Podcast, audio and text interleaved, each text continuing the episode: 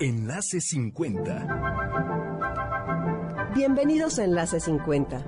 Agradezco más que siempre que nos sintonicen en un sábado tan especial en el que tengo el privilegio de celebrar y agradecer con ustedes la vida de Miguel León Portilla.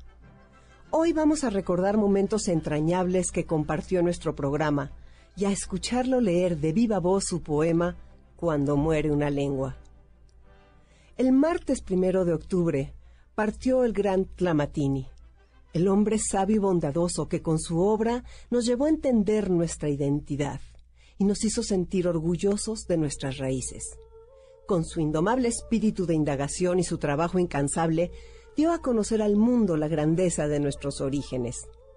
Miguel León Portilla supo sembrar el amor a este México diverso a través de su compromiso con los indígenas de ayer y de hoy. Auténtico y valiente, erudito, habló fuerte y claro durante toda su vida y jamás detuvo su lucha por los desfavorecidos.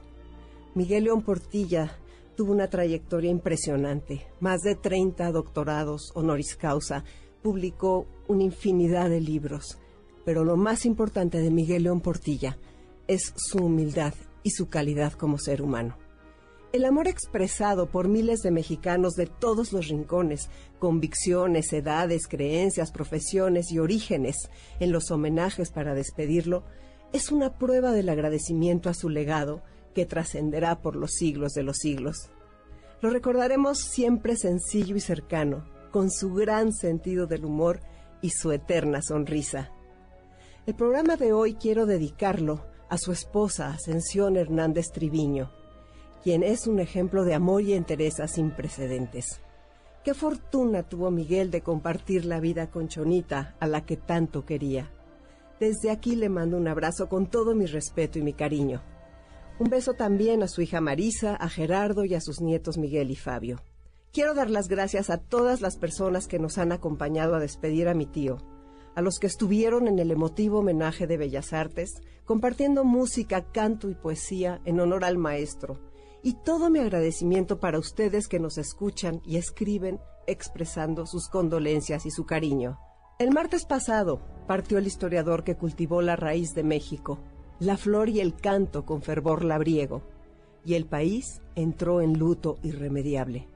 Sin embargo, como afirma Adriana Malvido, don Miguel León Portilla se queda entre nosotros de mil maneras, con su obra inconmensurable, su poesía en la mirada, la filosofía que nos transmite en cada palabra, sus libros que nos traen el pensamiento milenario de nuestros orígenes, la riqueza de una vida plena, llena de alegría. Miguel León Portilla vivirá siempre mientras descansa en paz. Escuchemos un fragmento de esta plática que tuvieron Adriana y Miguel León Portilla el 25 de mayo de 2018 en la biblioteca del doctor. Oiga, doctor, ¿y a qué horas descubrió la flor y el canto? ¿Se descubre, se trae? Bueno, yo creo que de las flores y cantos del cielo vienen, pero nuestra inventiva las echa a perder. O sea, podemos echar a perder. Se cultiva. Si usted va, por ejemplo, yo tenía una, teníamos una cabaña por Huichilac, en medio del bosque, una cabaña de piedra que yo construí yo salía y me tumbaba debajo de un árbol, flor y canto. Había un arroyo con agua, flor y canto. Yo sentía, a mí ver árboles me cautiva de todas de una manera profunda, ¿eh? Pero los quería comer, flor y canto. La sonrisa de los niños, flor y canto. El ver las estrellas en el cielo, flor y canto. Es pura poesía. Pura poesía. Claro. Y fíjese cuánta falta nos hace la poesía ¿verdad? en, estos momentos. Yo comienzo este texto diciendo que estaba yo terminando de escribir mi tesis de doctorado, la filosofía náhuatl. Y cayó un trabajo de Martín Heidegger que se llama De la experiencia de pensar. Y dice, el pensamiento puede ser mera filosofía y eso es muy pesado Puede ser elucubración y eso es muy riesgoso. Puede ser poesía y canto. Pero el occidente no ha descubierto el valor del canto. Y entonces yo digo, Los indígenas de aquí sí lo habían descubierto. Claro. De comienzo. ¿Y usted lo, lo aprendió de ellos, don Miguel? Pues un poco. No sé si bien. Pero quiero. Es difícil. En vez de ser quejica, hay que ser sonriente. Pues yo creo que por eso usted está tan bien. ¿Te Es cree? la pura alegría de vivir también. Pues sí, la joie de vivre. Y sabe que usted lo proyecta, don Miguel. Pues sí, No nada más lo escribe, también en la manera en que habla se expresa. pues sí. Yo todo lo que hago, lo hago porque de veras creo que vale la pena hacerlo. Soy Concha León Portilla, regreso con ustedes en un momento, no se vayan. Continuamos con el homenaje a Miguel León Portilla. Gracias por seguir con nosotros. Hoy quiero agradecer a Biomédica por las palabras de apoyo que nos enviaron para honrar la trayectoria de un hombre apasionado por la vida, que engrandece nuestros orígenes a través de su vasta obra de relevancia nacional y mundial. Gracias Biomédica por ser un ejemplo de compromiso, responsabilidad social y pasión por la salud de los mexicanos. Gracias por tu apoyo Enlace 50. A continuación, como les dije, escucharemos la conversación que tuve con mi tío Miguel León Portilla poco después de que cumpliera 92 años. Algunos de ustedes la recordarán y estoy convencida de que será una delicia volver a oír sus palabras. Ese día recuerdo que le pedí que nos hablara sobre lo que pensaban nuestros ancestros acerca de la vejez y también que nos diera su opinión personal al respecto. Fue una plática erudita, humana y amorosa, de la que tenemos mucho que aprender. Aquí la tienen. Qué gusto estar contigo. Para mí es el gusto, Concha, estar aquí y tratar de estos temas que te interesan a ti mucho.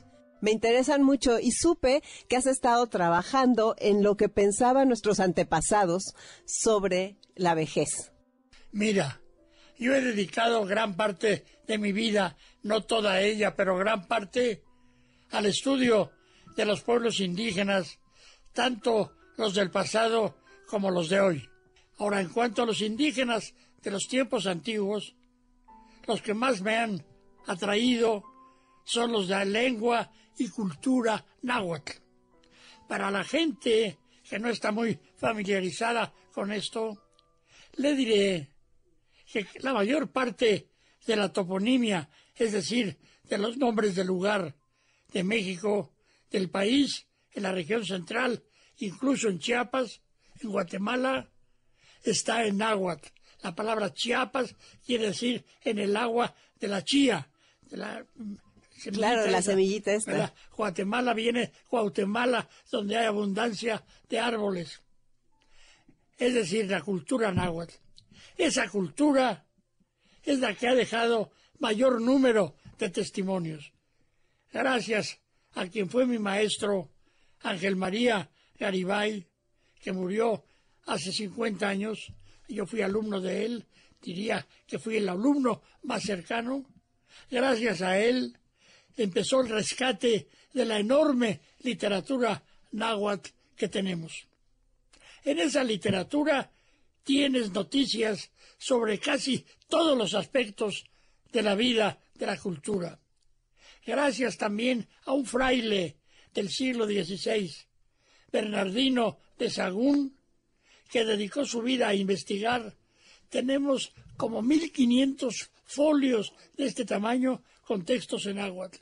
Ese fraile quiso conocer las cosas naturales, la naturaleza, las cosas humanas y las cosas divinas del mundo prehispánico. Y gracias a él podemos conocer muchas cosas.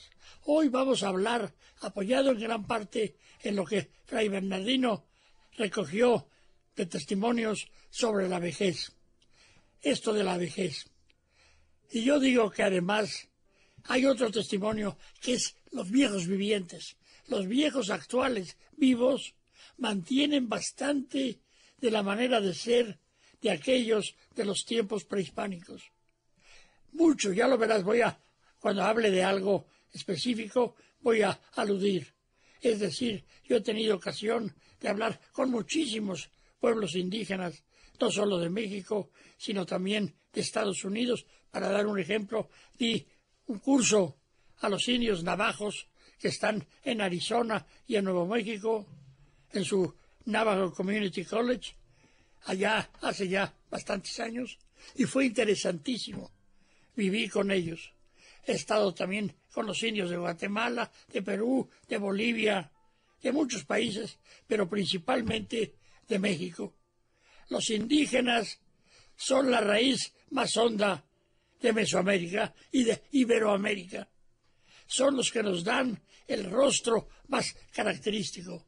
Los mexicanos no somos ni españoles ni indios en la mayoría, pero sí estamos muy vinculados con los indios.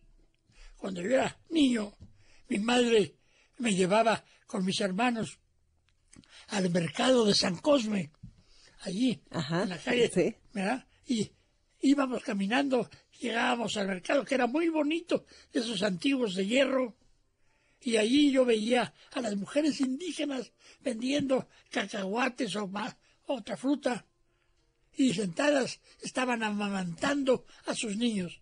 Y yo le preguntaba a mi mamá, ¿y estas señoras quiénes son? Me decía, pues son indígenas nahuas. Ese fue mi primer contacto con ellas. ¿De dónde salió tu pasión por estudiar a los náhuatl? Mira, cuando yo era chico, visitábamos a un tío mío, su familia se llamaba Manuel Gamio. Manuel Gamio, el doctor Manuel Gamio, era un antropólogo. Fue de los primerísimos que se titularon en esa rama en la Universidad de Columbia, en Nueva York, con un famoso profesor, Franz Boas. Gamio me habló mucho de él. Yo tuve el privilegio de estar muy cerca de Gamio y muy cerca de Garibay. Y cuando yo era niño, Gamio nos llevaba a Teotihuacán, a Copilco, a Cuicuilco, y íbamos con sus hijos, y Gamio con gran sencillez nos explicaba.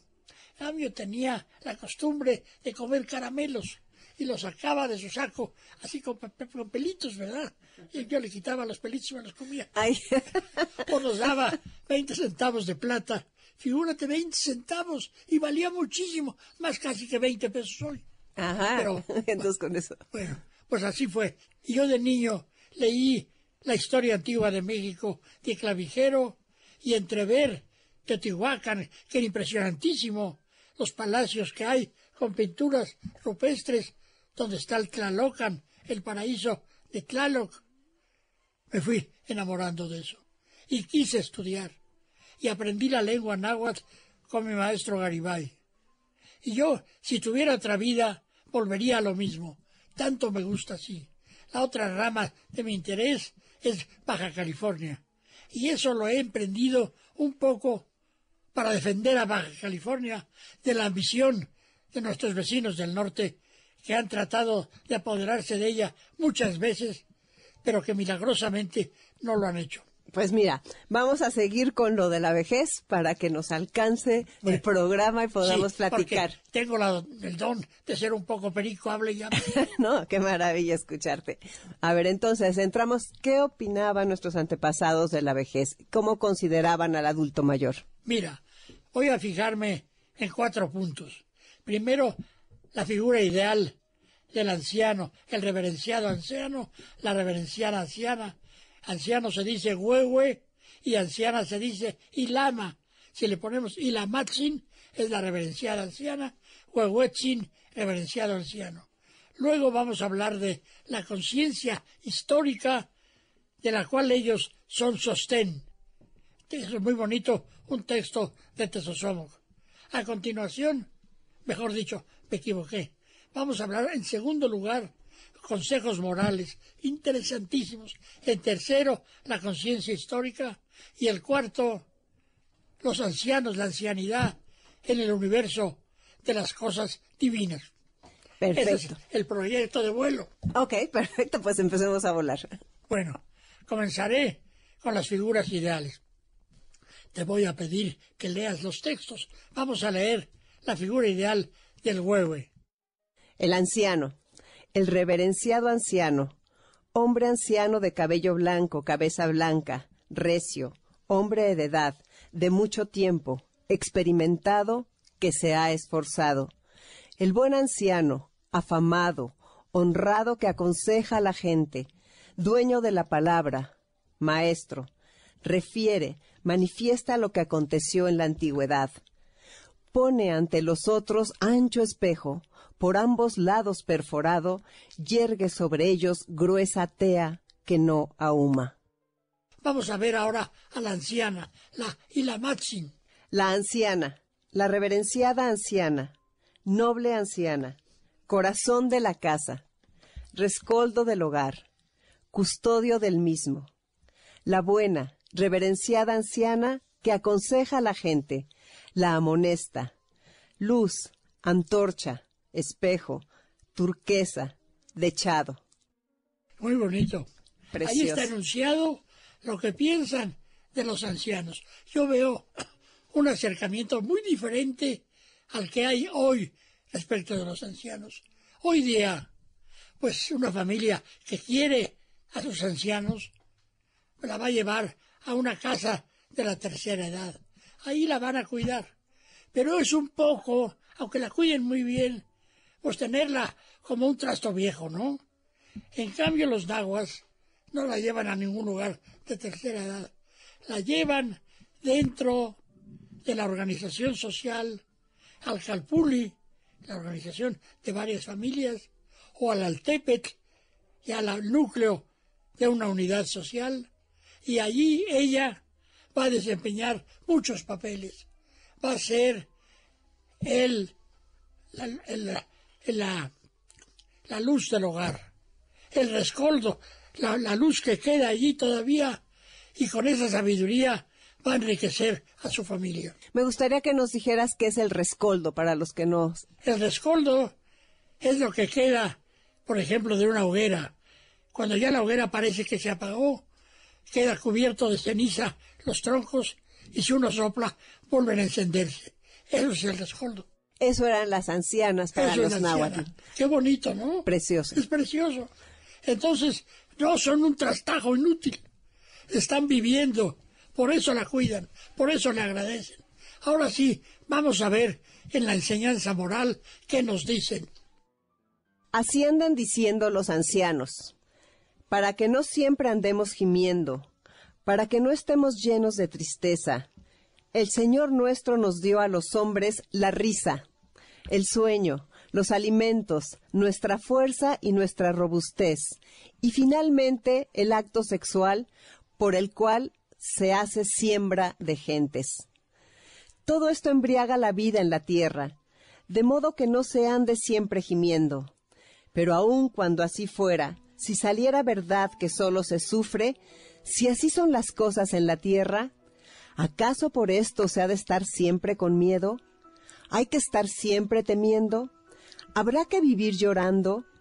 Porque se vive en la tierra, hay en ella señores, hay mando, hay nobleza, águilas y jaguares. ¿Y quién anda diciendo siempre que así es en la tierra? ¿Quién anda tratando de darse la muerte? Hay afán, hay vida, hay lucha, hay trabajo. Se busca mujer, se busca marido. Es como un repertorio de los ideales. El indígena puede tener pobreza, pero tiene siempre una riqueza en el alma, su tradición, su sabiduría. Eso yo lo veo. Y si tú sales al campo y de repente tienes que tomar un vaso de agua, tocas en la cabaña y sale el hombre y le dice a su mujer, mira, aquí vienen estos señores. Y la mujer corre y pone un mantelito en una mesa y dice, ¿querían ustedes un tamalito o nada más una fruta? Es el, la herencia del amor, del cariño. ¿Quién anda diciendo que quiere darse la muerte? No, se da la lucha. Esa es la esencia del anciano. Ahora podemos ver qué hace el anciano para preservar el recuerdo de la historia.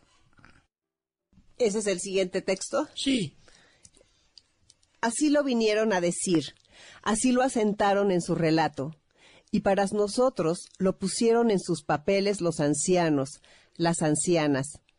Eran nuestros abuelos, nuestras abuelas, nuestros bisabuelos y bisabuelas, nuestros tatarabuelos, nuestros antepasados. Se repitió como un discurso su relato. Nos lo dejaron y vinieron a legarlo a quienes ahora vivimos, a quienes salimos de ellos. Nunca se perderá, nunca se olvidará lo que vinieron a hacer, lo que vinieron a asentar en las pinturas, su renombre, su historia, su recuerdo. Así en el porvenir jamás perecerá, jamás se olvidará. Siempre lo guardaremos nosotros, hijos de ellos, los nietos, hermanos, bisnietos, tataranietos, descendientes, quienes tenemos su sangre y su color, lo vamos a decir, lo vamos a comunicar a quienes todavía vivirán. Habrán de nacer los hijos de los mexicas, los hijos de los tenochcas. Pues mira, nosotros, de algún modo, somos los hijos de los mexicas y de los tenochcas. Y en ese sentido estamos cumpliendo la profecía que dicen ellos. No se perderá. Yo puedo tener muchos relatos. Hay uno que no resisto a traerlo a cuento. Había, estos eran mixtecos. Había en la Sierra Mixteca unos capitanes españoles que apresaron a un indígena mixteco, siglo XVI, la historia nos la conserva el cronista real Antonio de Herrera. Y dice que lo detienen y le dicen, sabemos que tu señor mató a dos españoles. ¿Dónde está tu señor? El otro se queda callado.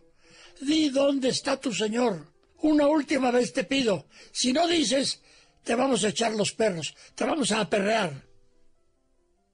Entonces él dice, no pienso decir nada, échenme los perros. Y se los echan, y lo hizo un cuadro terrible. Se lanzan esos perros feroces, y él les dice, muerdan más, muerdan, muerdan, porque sé que mi recuerdo va a quedar en los códices, en los libros de pinturas. Y tan quedó que estamos hablando de ellos. Y la última parte, que es los viejos o la vejez en el mundo de la divinidad. Entonces lee el texto del Dios viejo. La dualidad en la vejez en la religión. Vamos a ver cómo conciben al Dios viejo, a la diosa madre. Madre de los dioses, Padre de los dioses, Huehueteotl, el dios anciano, el que está en el ombligo de la tierra, en su recinto de turquesas, en las aguas color de pájaro azul, el que está circundado de nubes. El Dios viejo, en donde no hay muerte, el Señor del fuego y del tiempo. El Dios viejo, Huehueteotl, Señor del fuego y del tiempo, es símbolo de sabiduría, omnipresencia y perduración. Ese Dios viejo aparece en esculturas desde la etapa preclásica, o sea, desde antes de la era cristiana, y continúa hasta el último. Hay esta pequeña anécdota. En el templo mayor de Tenochtitlan, cuando empezaron las excavaciones, apareció una figura de Huehueteotl, el dios viejo, y hubo una exposición en Bellas Artes. Y entonces en una vitrina estaba el dios viejo, y llegó una viejita de repente con flores, y las puso a sus pies, y le dijo, ¡Ay, padrecito! ¿Cuánto tiempo te han tenido oculto? Se persinó y se fue. Qué, Qué bonito, ¿no? Sí, precioso. es la religión en México. ¿Cuál es tu posición sobre la vejez? Mi posición sobre la vejez, y te lo habla un viejo que soy yo. Mi posición es que, digamos en esta frase, que es un refrán, está sintetizada. Más sabe el diablo por viejo que por diablo. Es verdad, el viejo sabe muchas cosas. Yo recuerdo, he viajado muchísimo, pero muchísimo.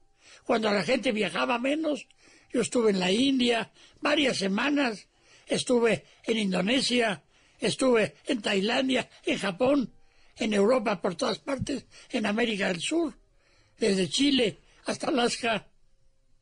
Y aprendí muchísimo. Y hay veces que hago recuerdos. Y como tengo muy buena memoria, uno puede decir, yo sí tengo muy buen entendimiento, es soberbia, ¿no? Pero muy buena memoria es una cosa real, ¿no? Claro. Entonces, revivo y veo que la vejez tiene la maravilla de recordar. Y recordar es recordar, cordear el corazón, traer al corazón y a la mente lo que ha sido tu experiencia de siglos. Hablar con un viejo de su historia, de la que él sabe o de lo que en los libros se conserva, es acercarse a un mundo de maravillas. A mí me parece que el viejo es de veras un tesoro para la comunidad en que vive. ¿Por qué es un tesoro? Porque ahí tenemos condensada la sabiduría y el recuerdo. ¿Y qué es lo que más trabajo te ha costado a ti de, de, con el paso de los años? Pues mira, me costó trabajo aprender náhuatl, porque el náhuatl es una lengua totalmente diferente de las lenguas indoeuropeas. ¿eh? No es, el alemán es mucho más fácil. Yo estudié alemán, también puedo hablarlo, y me parece muchísimo más fácil. En cambio, el náhuatl tiene otro sistema, y eso tienes que pensar. Yo estudié náhuatl desde hace más de 50 años, pero todavía a veces, si quiero hablar, puedo hablar, pero tengo que pensar para ver cómo armo la frase. Eso yo se los digo a mis alumnos náhuatl. Claro, para ti no hay esfuerzo, porque lo mamaste. Yo no lo mamé, hijo mío. Puedo saberlo, pero me cuesta trabajo. Eso sí. Y luego, pues la maravilla de estudiar los textos. Eso para mí ha sido difícil, pero también gratificante, muy gratificante. ¿Qué recomiendas a las personas que van avanzando con la edad para mantenerse con una ilusión, para estar al frente, para estar fuertes? Mira, lo que yo le recomendaría es hundirse en la vida, en la vida, que nunca se alejen de la vida. Si tienen una familia y tienen ella nietos, tal vez aún bisnietos, que los traten, que no huyan de los nietos. Estar con ellos es revitalizarse. Que vean, se acerquen a los códices como este que está aquí. Luego les voy a mostrar allí una imagen preciosa de los que están recién casados en una estera, en un petate, y luego están allí los viejos, están acompañándolos. La nueva vida y la sabiduría antigua. Es precioso, precioso. Claro que el viejo tiene muchas limitaciones. Yo, por ejemplo, pues ya no puedo ir, por ejemplo, fui varias veces a Machu Picchu, en el, en el Perú, pero pues ya lo de Machu Picchu me lo imagino ya nada más porque no es posible. Ya tengo dificultad para caminar. Sin embargo, yo todavía sigo en activo. Voy al Colegio Nacional, participo en las discusiones y en general el viejo tiene que ser prudente. No piensa él que por ser viejo todos le van a oír. No quiere ser fastidioso. Si le preguntan habla, si no se calla. Pero el viejo puede comunicar lo que dicen. Esto lo guardarán los que vengan después.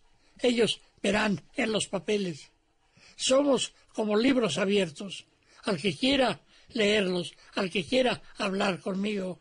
Lo que más horror me daría que me refundieran en una casa de tercera edad como un ser inútil. Es terrible decir eso, pero es verdad. Te meten allí porque ya la familia, ¿para qué queremos al viejo aquí, verdad? Allá, cuando es su santo, le llevamos unos chocolatitos si no le hacen daño, porque creo que se enferma constantemente. Claro. ¿Cómo enfrentar las limitaciones? ¿Cómo qué? ¿Cómo enfrentar las limitaciones que te va poniendo la edad? Lo que me va poniendo la vida. Pues mira, una ah, respuesta buena es no pensar que tu vida va a ser puras limitaciones, no, que tienes ahora una limitación. Yo, por ejemplo, puedo caminar todavía muy bien con mi bastoncito, pero no como antes, me canso pronto. Entonces, pues debo de aceptar eso y no dejarme vencer sino levantarme, caminar, ejercitarme, leer o que me lean y seguir en activo hasta donde yo pueda. Yo creo que la memoria, la mente, es como los músculos. Si no los ejercitas, se enmohece. Si los ejercitas, siguen vivos y siguen funcionando. Ese es el consejo que doy a quien se acerque a la tercera edad y modernamente hay una conciencia. Solamente yo veo en esa conciencia ese peligro. pues vamos a atenderlos, que la Secretaría de Salud para que estén bien, que vayan a casas de tercera edad. Y yo digo que no. Es mucho mejor estar en la familia si te aguantan. Y para que te aguanten, tienes que ser prudente. Y si estás bien, a mí lo que más miedo me daría es el Alzheimer. Porque entonces sí ya no hay forma. Ya no eres tú. Yo estoy terminando mis memorias y les he puesto como título Soy mi memoria. Soy mi memoria. Ve quitando mi memoria y no soy nadie absolutamente nadie. Vas quitando esto ya. Si estuviste casado, quién sabe. Si estuviste hijos, no lo sé. Terrible. Que fuiste a Perú, quién sabe. Ni sé lo que es Perú. ¿eh? Es terrible. Pero queda en contrapeso si no tienes. Lo dice Cicerón muy bien en el diálogo de la senectud. Dice, dicen que se pierde la memoria con cedo si no la ejercitas, si no la has ejercitado. Y yo puedo decirlo yo la ejercito constantemente y no noto que se me haya estropeado. Y mis alumnos me lo dicen. Si estuviera yo ya mal, me lo dirían. Te echas discursos de 45 minutos sin leer absolutamente nada. Te acuerdas de todo. Es impresionante. Me acuerdo todavía. Es verdad. Es verdad.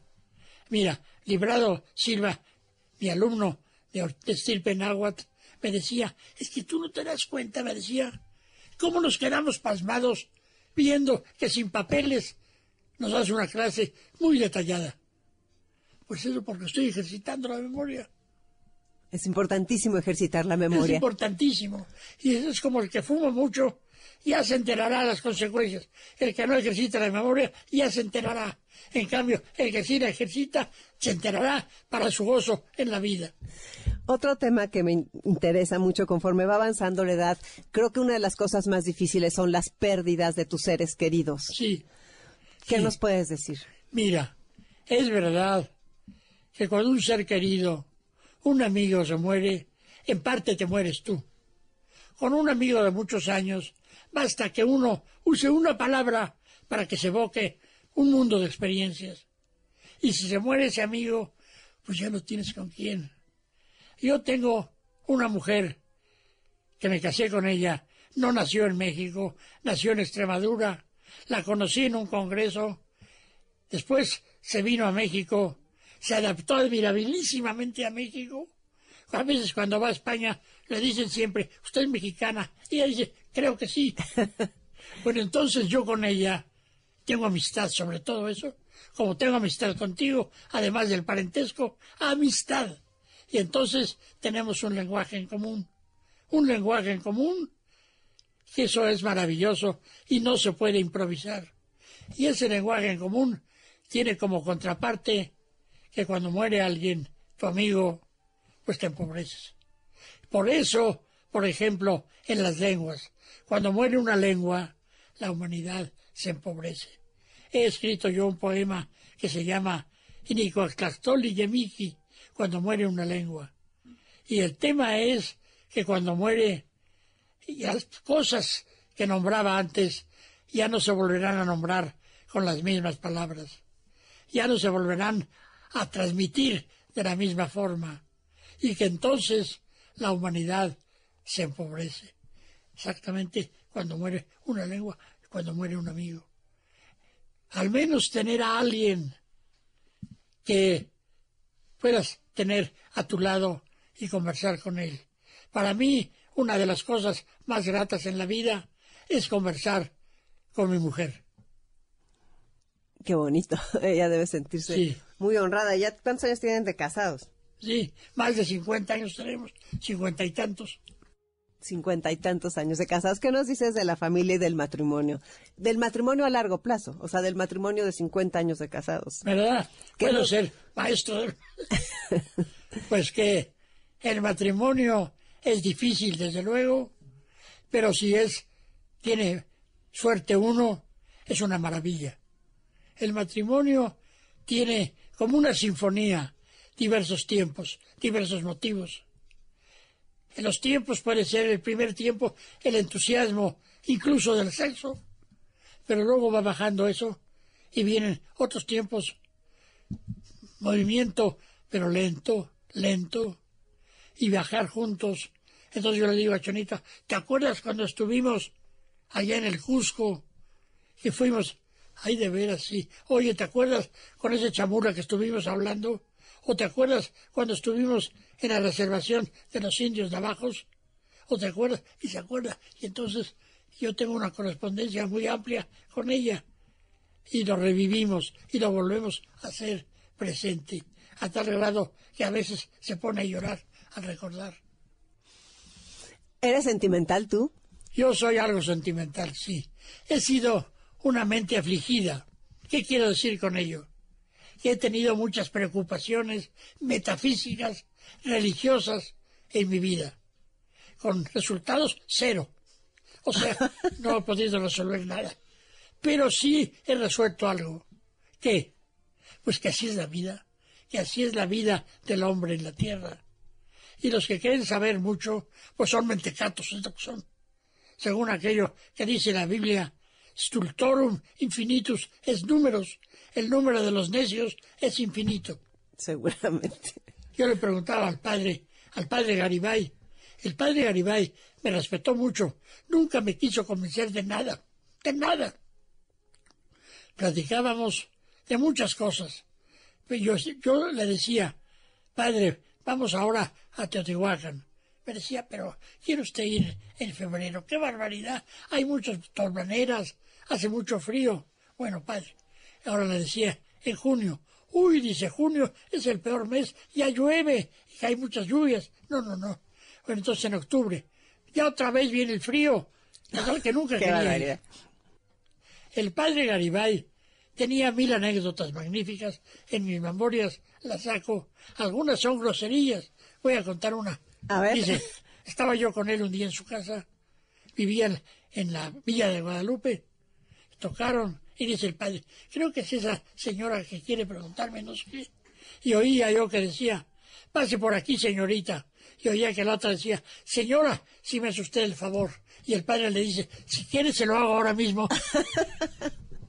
bueno, así era. A ver, vamos a hablar del eh, sentido del humor en tu vida. Sí. Pues yo he procurado, dado que la vida es difícil, bueno, a mí me ha ido bien en la vida, en el sentido de que tengo los recursos suficientes pues para poder hacer pequeños viajes, para poder comprar libros, para poder, el día que veo a mis nietos, darles algo para que se alegren.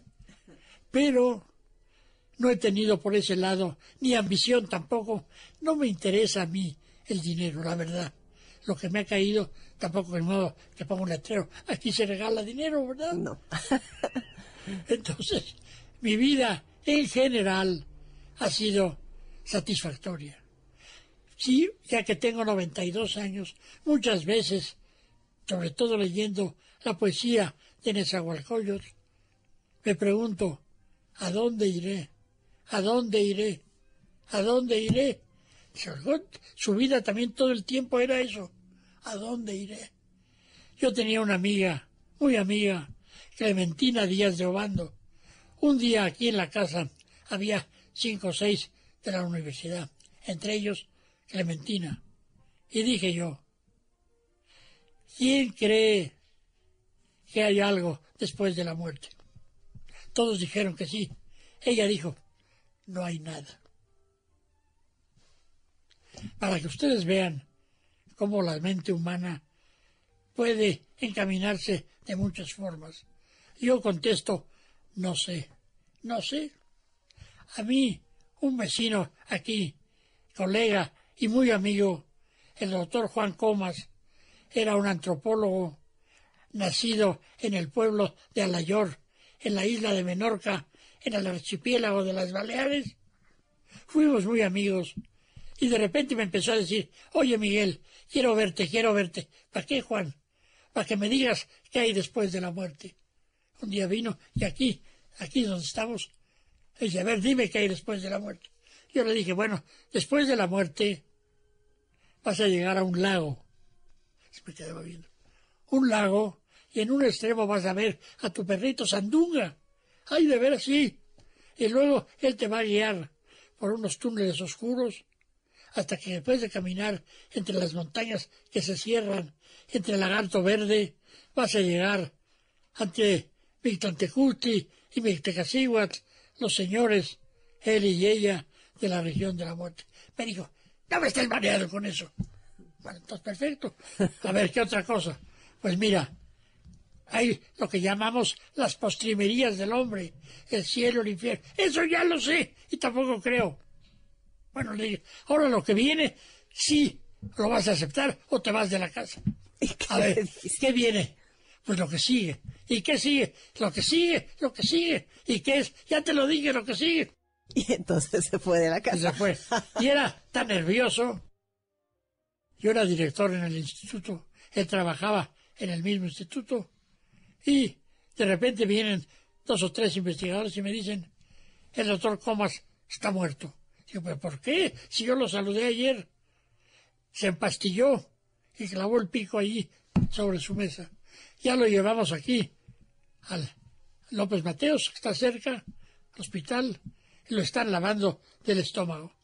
En ese momento me trajeron una carta de él y que decía, Miguel, no me voy a suicidar, nada más me voy a retirar para que otros puedan venir a ocupar mi plaza. Por favor, no traten de salvarme. Déjenme morir. A ver, voy a ver qué hay. Juan. Ah, pede, en el cajón izquierdo de mi escritorio hay treinta mil pesos para pagar los gastos. Y era tu gran amigo, me acuerdo de él. ¿Y, ¿Y, se fue? Se fue. Ya, no le pudieron salvar. Pero eso ve uno, no es tan rara la preocupación. Y es normal. Una muchacha de servicio le decía a la señora, Mire, señora, yo no tengo miedo a la muerte. Lo que tengo miedo es que no conozco las costumbres de allí, ¿verdad? No sé qué costumbres haya. y tú dices, no sé qué sigue. No sé, no sé. A lo mejor cierro el pico y ya los ojos y ya. Y de repente, de aquí a siete mil millones de años, en Alfa de Orión, soy un niñito con tres ojos, nace con sus papás y de repente dice, ay, creo que yo existía, papá. ¿Qué papá ni qué nada? ¿Eh? Pues sí, la reencarnación, muchos pueblos creen en ella, ¿no? ¿Y cuáles son tus sueños por cumplir? Mis sueños por cumplir. Pues que se me extienda la vejez. Hombre, siquiera hasta 2025. Mejor 2026. Y así tendré 100 años. Tú dices que todo el tiempo estás piensa y piensa. Entonces, gracias a eso has mantenido esa memoria y esa Yo brillantez. no hay mal que por bien no venga. Pues ya para despedirnos, un consejo a los jóvenes y ya. Bueno, un consejo a los jóvenes. Primer consejo, respeta a los viejos.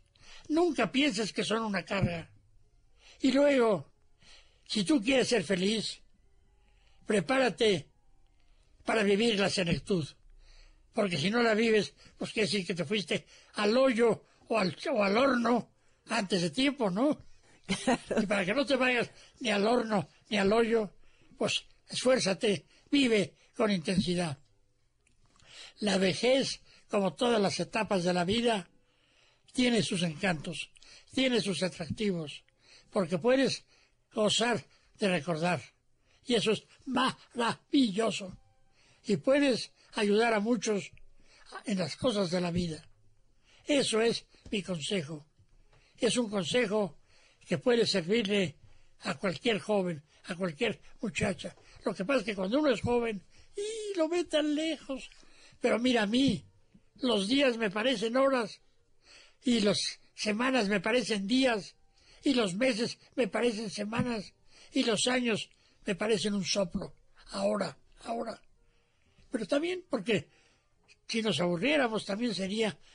Una vez trabajaba yo un tranvía y oía a dos viejitos que decían, ¿y qué hace usted? Dice, uy, procuro trabajar porque si no los días se me hacen como acordeones. Claro, entonces por eso hay que estar trabajando. Hay que trabajar. Eso, trabaja, estudia, lee, si puedes leer, lee mucho. Yo sí pudiera leer, y aunque no pueda, voy a tratar de leer todos los libros clásicos que yo leí siendo joven. Pues muy bien, pues ha sido una plática deliciosa. Muchísimas gracias por estar con nosotros. Me da mucho gusto. Y yo a mi vez te felicito por estos programas que hasta donde yo sé son los únicos que versan sobre la senectud o como decimos eufemísticamente, la tercera edad. Muchas gracias por estar con nosotros. A ti. Soy Concha León Portilla, regreso con ustedes en un momento, no se vayan. Y estamos de regreso este sábado 5 de octubre en Enlace 50. Gracias Prevem por ser una empresa mexicana comprometida y cercana que hoy se suma al homenaje que llevamos a cabo para honrar la vida y el legado de Miguel León Portilla, un hombre generoso, de memoria prodigiosa, con enorme sensibilidad que trataba a todos por igual. Un magnífico ser humano muy querido que creía fervientemente en la amistad.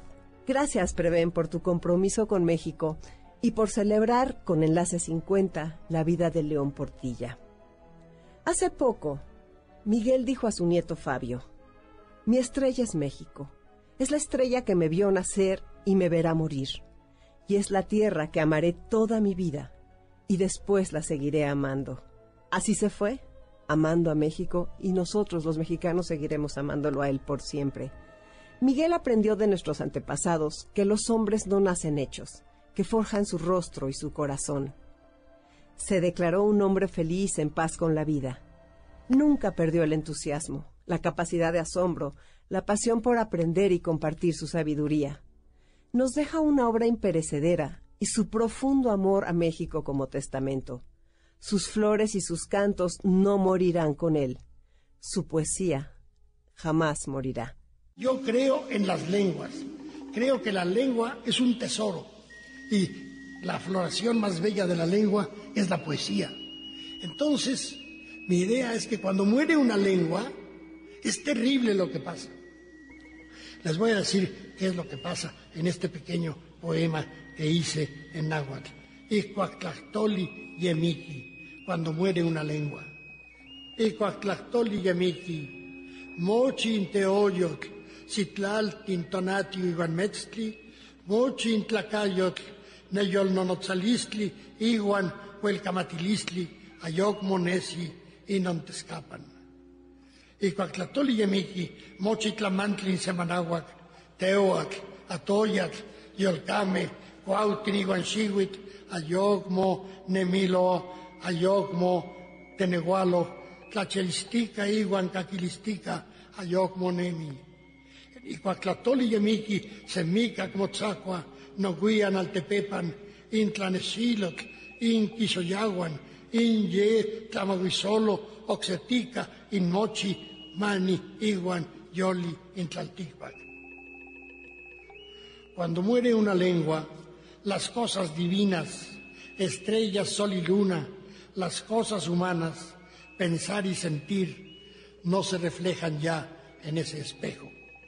Cuando muere una lengua, todo lo que hay en el mundo, mares y ríos, animales y plantas, ni se piensan ni pronuncian con atisbos y sonidos que no existen ya.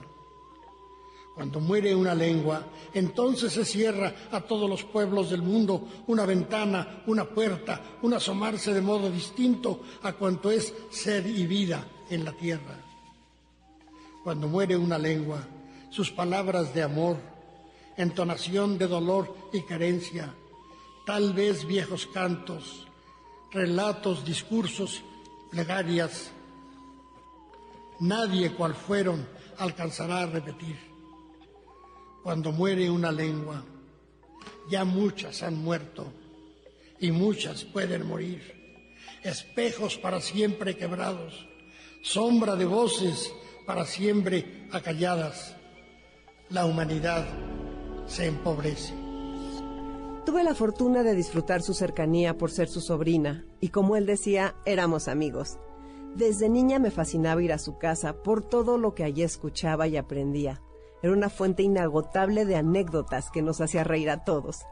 Nunca olvidaré cómo le tomaba la mano a Chonita, el amor de su vida, la intensidad de su mirada, su energía, su sentido del humor, su bondad, su eterna lucha por integrar a los mexicanos, por dar voz a todos, sus ganas de vivir. Agradezco en el alma cada momento que pasamos juntos, sus palabras amorosas y alentadoras que dejaron en mí una huella imborrable. Miguel León Portilla murió para hacerse inmortal. Vivirá por siempre en nuestro corazón. Sigamos su ejemplo de integración y no separación entre los mexicanos, su ejemplo de amor por lo que somos. Larga vida, maestro, esposo, hermano, padre, abuelo, amigo, Tlamatini. Gracias por escuchar el programa, por compartir con nosotros este momento. Soy Concha León Portilla. Los dejo con Dominique Peralta y Amores de Garra. Nos escuchamos el próximo sábado, 12 de octubre.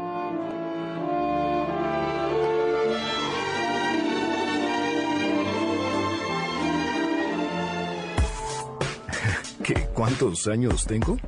¿A quién le importa?